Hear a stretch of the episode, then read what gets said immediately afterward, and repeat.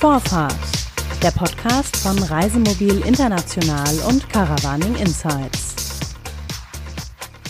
Herzlich willkommen bei Vorfahrt, dem Podcast von Reisemobil International und Caravaning Insights. Mir nicht gegenüber, sondern per Skype verbunden sitzt Eike Schürmann. Er sitzt in Düsseldorf, ich in Stuttgart. Ähm, der Eike Schürmann ist Geschäftsführer der Leading Campings, ein Zusammenschluss von außergewöhnlich guten Campingplätzen in Europa. Hallo Eike, schön, dass du am anderen Ende der Leitung sitzt. Ja, hallo Klaus Georg und ich freue mich natürlich, dass ihr mir Vorfahrt gewährt. Ja, das machen wir gerne und eine kurze Info für unsere Zuhörer. Der Eike und ich, wir kennen uns schon über, weiß ich nicht, 30 Jahre oder so und deswegen sagen wir auch du zueinander und ähm, ja, legen wir einfach mal los. Das heutige Thema ist ähm, Corona in Bezug auf ähm, Urlaub, in Bezug auf Camping. Eike, Leading Campings, ganz kurz eingeführt, was das ist. Ein Zusammenschluss von außergewöhnlich guten Campingplätzen in Europa. Ihr habt 38 Plätze in elf Ländern von Europa. Eines davon ist Italien, da gibt es vier Plätze und Italien ist seit heute Morgen, seit gestern Abend Risikogebiet bis zum 3. April und die Reisefreiheit dort ist stark eingeschränkt. Wie wirkt sich das auf die Mitgliedsplätze aus, die ihr habt? Ja, das ist natürlich, äh, fangen wir mal an mit, äh, mit dem winteroffenen Platz. Das ist äh, der Caravanpark Sechsten in den Dolomiten. Der hatte sich natürlich jetzt eigentlich gerade auf die Osterferien verschiedener Bundesländer gefreut. Und so wie wir das verfolgen mussten, sind ja alle Bergbahnen und Aufstiegsanlagen in den Skigebieten in Italien abgeschaltet worden und sämtliche Beherbergungsbetriebe, und das betrifft dann natürlich eben auch die Campingplätze, sitzen jetzt da äh, und müssen letztendlich schließen. Das ist äh, wirtschaftlich eine eine Katastrophe, das darf man ruhig so sagen.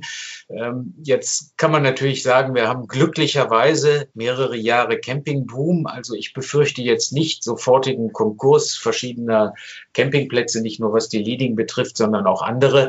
Aber es ist es ist ein, ein wirklich ernstes, sehr ernstes, auch wirtschaftliches Problem. Aber natürlich jetzt ähm, eins vorweg, ich, ich möchte natürlich, äh, wenn es um die gesundheitlich, um den gesundheitlichen Schutz der Gäste geht, keinem, keinem hier irgendwo ein Rat geben, das steht mir gar nicht zu. Wenn also die italienische Regierung die Notwendigkeit sieht, das ganze Land abzuriegeln, dann habe ich dazu keinen Kommentar zu geben. Äh, die Gesundheit der Menschen geht natürlich immer vor. Nichtsdestotrotz ist es für Beherbergungsbetriebe, die schließen müssen, äh, wirtschaftlich ein Schlag ins Kontor. Das ist wohl wahr, aber ich habe da noch äh, auch eine, eine Frage zu dem Zeitraum der Sperrung jetzt gerade bei dem Caravanpark Sechsten. Äh, ich habe das vorhin schon gesagt, Italien ist als Risikogebiet deklariert bis zum 3. April. Und der Caravanpark 6. muss schließen bis zum 14. Mai. Das sind sechs Wochen Unterschied. Was, wie kommt denn das? Ja, da äh, bin ich leider auch nicht der, der richtige äh, Auskunftgeber. Also hier jagen sich die verschiedenen Auskünfte gegenseitig den Rang ab. Wir versuchen es wirklich zu monitoren in allen elf Ländern, in denen wir unterwegs sind. Wir befragen unsere, unsere Mitglieder und äh, die Dinge sind derart im Fluss, dass ich überhaupt keine belastbare Auskunft im Moment geben kann. Äh, der Caravanpark Sechsten hat sich jetzt selber entschieden, so lange zu schließen und einige ähm, Renovierungsarbeiten durchzuführen, die man immer schlecht durchführen kann, wenn der Platz in Betrieb ist. Und das ist ja ein Platz mit zwölf Monatsöffnungen. Normalerweise haben die nur den, den dünn besuchten November, um Sanitäranlagen und ähnliches zu renovieren. Das werden die jetzt alles vorziehen, damit auch ihre ganzen Leute in Lohn und Brot bleiben können. Das ist ja schließlich auch wichtig. Und äh, werden dann halt hoffentlich, wir können das ja noch gar nicht absehen, ob es der 3. April wirklich ist oder ob es tatsächlich in den Mai geht. Der, der Peak der Infektionswelle ist ja noch in keiner Weise erreicht, in keinem Land Europas. Wir haben, ich habe heute Morgen die aktuelle Statistik geschaut. Ähm, die Fälle, die Corona-Fälle, die steigen äh, ungebremst weiter, weltweit gesehen. Heute Morgen stand 9 Uhr, waren es 114.505. Davon geheilt waren 64.273 und Todesfälle 4.027. Was laut, äh, also das sind WHO-Zahlen, also die Weltgesundheitsorganisation. Und die Todesrate entspricht einem 3,4 Prozent. Das ist relativ hoch. Du hast gesagt, dass ihr gerade auch von Düsseldorf aus, wo eure Zentrale sitzt, diese 38 Mitgliedsplätze in den elf Ländern Europas befragt, nach dem, wie die Situation ist. Äh, ist denn aus der Sicht der Campingplatzbetreiber Camping im Moment überhaupt sicher? Also Camping ist aus unserer Sicht, und da spreche ich für alle meine Betreiber, naturgegeben sicherlich, äh, wenn man jetzt überhaupt noch an Urlaub denkt, die beste Urlaubsform, die man machen kann. Denn die typische individuelle Anreise in Pkw oder Reisemobil ist natürlich so, dass nur die Familie, also nur eigene Leute, die sowieso um einen herum sind, um einen herum sind beim Tankstopp, beim ähm, Pinkelstopp auf der Autobahn, gut, okay, man setzt sich da anderen Menschen aus, aber es wird ja immer gesagt, man braucht 15 Minuten im, im nahen Kontakt mit einem Infizierten, um sich selbst zu infizieren. Also das Risiko ist relativ gering und Urlaub auf dem Campingplatz heißt natürlich, bei einer 100 Quadratmeter Parzelle habe ich doch ausreichend Abstand zu meinem direkten Nachbarn, selbst wenn der hustet. Und äh, ich kann dann selber weitgehend bestimmen, wie weit ich mich welchen Kontakten aussetze. Also wenn wir diese Viertelstundenregel nehmen, dann kann ich selbstverständlich morgens meine Brötchen kaufen und ich kann auf den Markt gehen und einkaufen und ziehe mich danach wieder in mein äh, Campingfahrzeug oder in meine gemietete Unterkunft zurück. Also so gesehen finden wir, Camping ist in Corona-Zeiten geradezu äh, die, die geborene Urlaubsform. Und ähm, abgesehen von, von äh, offiziellen Reiserestriktionen, wie wir sie jetzt leider Gottes in Italien haben, ist auch die Buchungssituation übrigens europaweit, was die Osterferien angeht, bei unseren Plätzen sehr gut. Liegt das daran, dass äh, schon so viele Stornos reinkommen? Nein, die Buchungssituation ist sehr gut. Das heißt, äh, Stornos kommen im Moment. Und auch da muss ich ja immer sagen, wir machen jetzt eine Momentaufnahme für den 10. März. Mhm. Das kann sich übermorgen alles das total ändern. Ändert sich täglich, ja. Mhm. Das ändert sich täglich, weil es sich natürlich auch ändert mit, mit dem mit der Zunahme der Infektionen, der Todesfälle und so weiter. Also es gibt einige äh, meiner Campingplätze, die sich überlegen von Menschen, die zum Beispiel aus dem Kreis Heinsberg kommen, was ja in Deutschland bekannterweise der äh, befallenste Landkreis ist durch diese unglückselige äh, Karnevalssitzung, die dort stattgefunden hat, dass sie von denen einen Test, zwar natürlich einen negativen Test verlangen, wenn die buchen, ähm, alles andere läuft eigentlich ganz normal. Also wir sind außerhalb von Italien sehr weit von irgendeiner Panik entfernt. Wir haben nur vereinzelte Stornierungen, beispielsweise von älteren Leuten mit Vorerkrankungen, die sagen, na, im Moment ist es uns doch zu heikel, überhaupt zu reisen, wir bleiben zu Hause. Also das sind von Campingplatz zu Campingplatz. Die Menschen, die jetzt stornieren, sind tatsächlich Leute, die wir noch an einer Hand abzählen können. Es ist in keiner Weise ein Massenphänomen. Ähm, lass uns mal kurz über die Risikogruppen sprechen. Denn äh, das sind ja gerade Reisemobilisten stark vertreten, denn es geht ja dabei um ältere Menschen. Das Risiko, sich zu infizieren oder auch daran zu erkranken an dem Coronavirus, steigt ab 50 bis 60 Jahren. Wie ist das? Habt ihr, verschiebt sich da ein bisschen was bei euren Gästen ähm, hin zu Karawanern, die ja doch etwas jünger sind? Oder gibt's da, kann man da keine Aussage treffen dazu? Nein, da kann man gar keine Aussage treffen. Ostern ist natürlich äh, traditionell eigentlich die erste große Reisewelle für Familien. Also üblicherweise dann doch noch etwas jüngere Leute. Und äh, was die Älteren angeht, wir, wir haben auf allen unseren Campingplätzen, das kann ich also ganz sicher zusagen, weil wir da gerade eben auch äh, Rückfragen hatten zu unseren äh, Mitgliedsbetrieben. Alle haben ihre Reinigungs- und ihre Desinfektionspläne angepasst es gibt mehr Desinfektion, es gibt Desinfektionsspender jetzt beispielsweise nicht nur in den Sanitäranlagen, sondern auch am Eingang zu Restaurants und Shops. Es gibt teilweise Systeme wie Vaporisatoren, die also ganze, äh, ganze Gebäudeteile komplett desinfizieren können. Ähm, natürlich reagieren wir da, aber ohne das an die große Glocke zu hängen, denn auch niemand will Panik machen. Wir sehen nicht, dass bestimmte Altersgruppen jetzt tatsächlich hier irgendwie zucken. Ähm, wie sieht das denn mit der ärztlichen Versorgung auf euren Plätzen aus? Die ist ja überall gegeben, entweder durch Notfallrufnummern äh, mit ortsansässigen Ärzten, das ist wohl das häufigste, oder bei den ganz großen Plätzen, wie wir sie in Italien, Spanien und auch Kroatien haben, tatsächlich durch eine äh, besetzte mit, mit Fachpersonal, also entweder Krankenschwestern oder direkt mit einem Arzt besetzte Praxen im Campingplatz.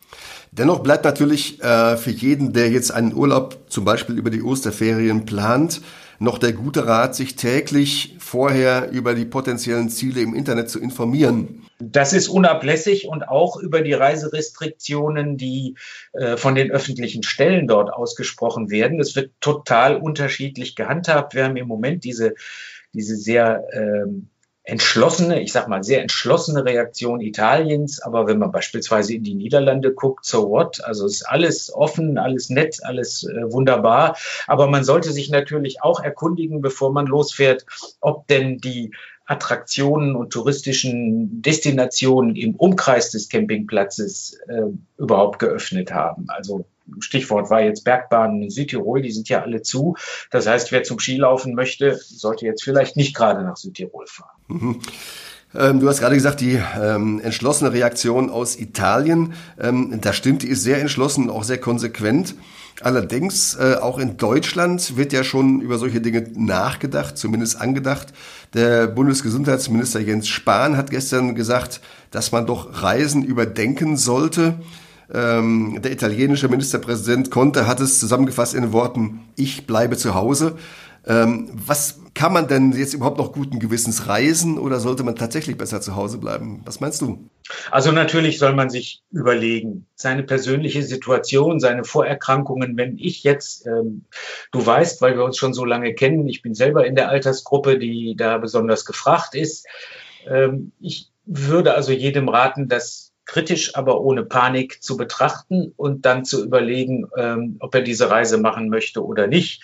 Ich sehe im Moment keinen wirklichen Grund von einer Campingreise in eine nicht allzu ferne Umgebung äh, zurückzustehen, wenn man bisher symptomfrei und gesund ist.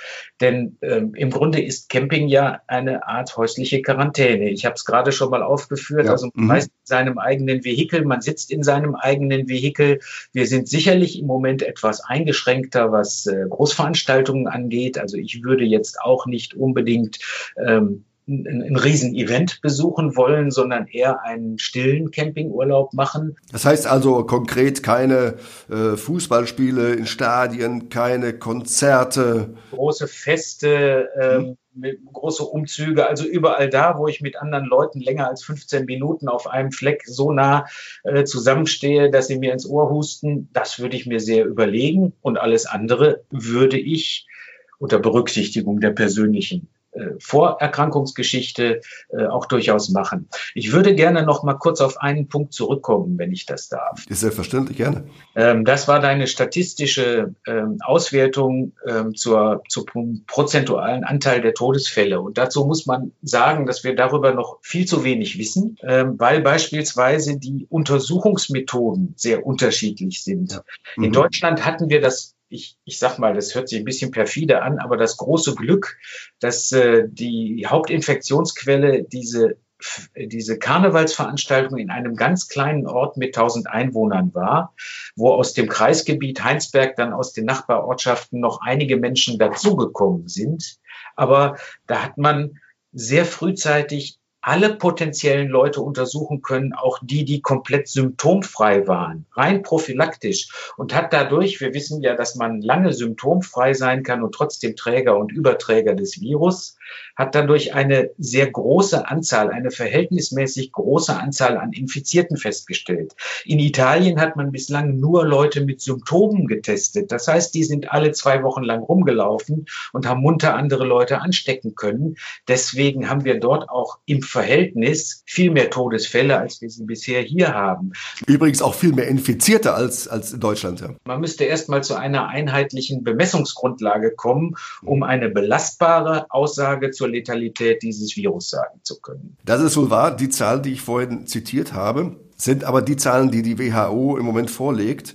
Ganz klar, weil eben sie auch keine anderen Zahlen hat. Das, was die machen, ist eben, dass sie die Corona-Fälle, die bekannt sind, addieren und dann ins Verhältnis setzen zu den Todesfällen und auch zu den Gehalten natürlich auch. Ähm, andere andere äh, Möglichkeiten gibt es für diese Organisation nicht, das zu machen. Richtig. Ich will das auch jetzt nicht kleinreden oder bagatellisieren. Hm. Tatsache ist, dass wir parallel dazu ja auch noch eine massive Grippewelle haben. Die haben wir jedes Jahr. Da spricht kaum jemand drüber. Da gibt es bislang noch in den absoluten Zahlen mehr Tote. Aber wir wissen inzwischen auch, und das macht mir Sorgen, dass dieses Coronavirus nicht wie das normale Grippevirus, wenn es jetzt langsam Frühling und wärmer und trockener wird, einfach abstirbt, sondern vermutlich sich tatsächlich bis in den Sommer retten kann. Was das bedeutet, wissen wir alle überhaupt noch nicht. Wissen wir nicht. Wir wissen auch nicht, wie weit es sich noch, äh, wie weit es mutiert und also verändert wieder. Dass wir darauf reagieren müssen, das wissen wir alles noch nicht. Wir wissen nicht, was da auf uns zukommt. Trotzdem ähm, gibt es ganz klare Unterschiede jetzt zwischen Deutschland und dem hauptbetroffenen Land in Europa, nämlich Italien. Wir haben darüber gesprochen. Du hast dich damit stark auseinandergesetzt. Kannst du vielleicht noch mal kurz zusammenfassen, wo jetzt genau die Unterschiede liegen? Die Unterschiede liegen zum einen in der zentralistischen Struktur in Italien. Das heißt, Ministerpräsident Conte hat relativ viel Verfügungsgewalt und kann sagen, so, Grenze zu, alles fertig, keiner darf rein, keiner darf raus. Ein Bundesminister Spahn ähm, ist auf die föderale Struktur der Bundesrepublik ähm, angewiesen und kann nur Empfehlungen geben. Und die Entscheidungen werden tatsächlich in den Ländern oder zurzeit noch auf kommunaler Ebene getroffen. Das heißt, jede Kommune, äh, jede Stadt muss überlegen, ob sie ein Fußballspiel absagt oder nicht. Daraus äh, entsteht unglücklicherweise eine gewisse äh, Inkonsistenz und die Menschen werden letztlich verunsichert, weil im einen Kreis was verboten wird, was im anderen Kreis noch stattfindet. Ich würde mir manchmal wünschen, wir hätten da etwas zentralistischere Möglichkeiten, um eine klarere Gang Gangart vorzugeben, denn es verwirrt die Menschen natürlich, ähm, wenn der eine Hü und der andere Hot sagt. Ja, auf der anderen Seite ist eben so, dass äh, durch dieses zentralistische und durch diese klare Entscheidung, die da getroffen worden ist, der wirtschaftliche Schaden wahrscheinlich sehr viel größer sein wird als in Deutschland. Das steht außer Frage und äh, ob es das wert ist, das, das können wir ja auch erst aus, dem, aus der Rückschau beurteilen. Italien hat halt versucht, jetzt irgendwie die Geschichte einzudämmen, nachdem sie schon ziemlich weit fortgeschritten war. Das ähnelt der Reaktion Chinas, die ja in den ersten zwei Monaten ähm, die ganze Geschichte, die dieser junge Arzt schon längst rausgefunden hatte, völlig bagatellisiert hat und dadurch in eine nahezu unbeherrschbare Situation gekommen ist. Ich hoffe, dass die anderen Länder ähm, aus diesen Beispielen lernen. Ich möchte damit auch Italien nicht, nicht vorführen. Ich glaube, die haben im Moment nicht viele andere Wahlmöglichkeiten. Dass es für die Wirtschaft ein Riesenproblem ist, ist völlig klar. Es brechen ja auch schon die ersten Lieferketten zusammen. Das hat mit China zu tun, aber auch mit dem innereuropäischen Warenverkehr. Wenn jetzt jemand mit seinem Reisemobil unterwegs ist äh, in Europa, setzt er sich täglich eigentlich dieser Gefahr aus, sich irgendwo zu infizieren. Dort gibt es natürlich klare Maßnahmen, auch dem Ganzen vorzubeugen. Du hast es gesagt, ähm, das Reisen mit einem Freizeitfahrzeug ist eine Art, ja, wie soll man sagen, eigentlich zu Hause sein, ja. Trotzdem darf man nicht vergessen, die üblichen Regeln, da ich möchte da nur noch mal der Vollständigkeit darauf hinweisen. Das Nummer eins ist Hände waschen, Hände waschen, Hände waschen. Und zwar mit Wasser und Seife, das reicht. Zweimal Singing dabei. Genau, das entspricht der, der Länge, die man braucht, dass die Hände äh, zu 99,9 Prozent sauber sind. Zweimal Happy Birthday, ja. Dann soll man richtig niesen und husten in die Armbeuge, nicht etwa in die Hand. Äh, sich nach Möglichkeit nicht ins Gesicht fassen, Körperkontakt meiden und du hast es gesagt, Abstand wahren, keine Hände schütteln, keine Umarmungen, auch nicht bei Fußballspielen, wenn die gegnerische Mannschaft gerade niedergerungen wurde eventuell. Also alles das, was wir heute tun, weil wir so weit auseinandersitzen, keine Hände geben äh, und ja eben tatsächlich den Kontakt meiden. Ähm, und so eine Ladentheke ist eigentlich auch schon eine ganz gute Abstandswahl. Noch ein Tipp für die, für die Camper noch, und zwar die äh, Reisemobilisten entsorgen ja täglich oder alle zwei Tage ihre Kassette. Äh, da nicht klar ist, ähm, wie die Krankheit übertragen wird, also auf jeden Fall ist klar, dass sie mit Tröpfchen übertragen wird, aber Schmierübertragung wissen wir noch nicht genau. Der Tipp, einmal Handschuhe tragen beim Entsorgen der Kassette kann sicher kein Fehler sein. Möchte ich in einer Sache noch darauf hinweisen, und zwar alle Tipps rund um das Coronavirus und alle Entwicklungen stehen auch auf der Internetseite von Reisemobil International aktuell, tagesaktuell nachzulesen.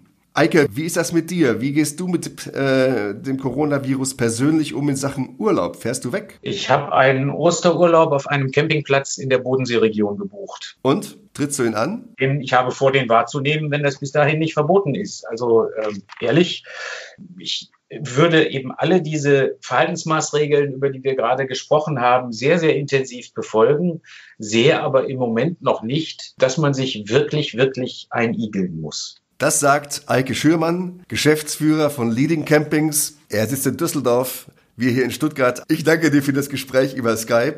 Vielen Dank, dass du dabei warst bei Vorfahrt, dem Podcast von Reisemobil International und Caravaning Insights. Am Mikrofon war Klaus-Georg Petri. Danke dir. Tschüss. Vielen Dank und allzeit gute Vorfahrt.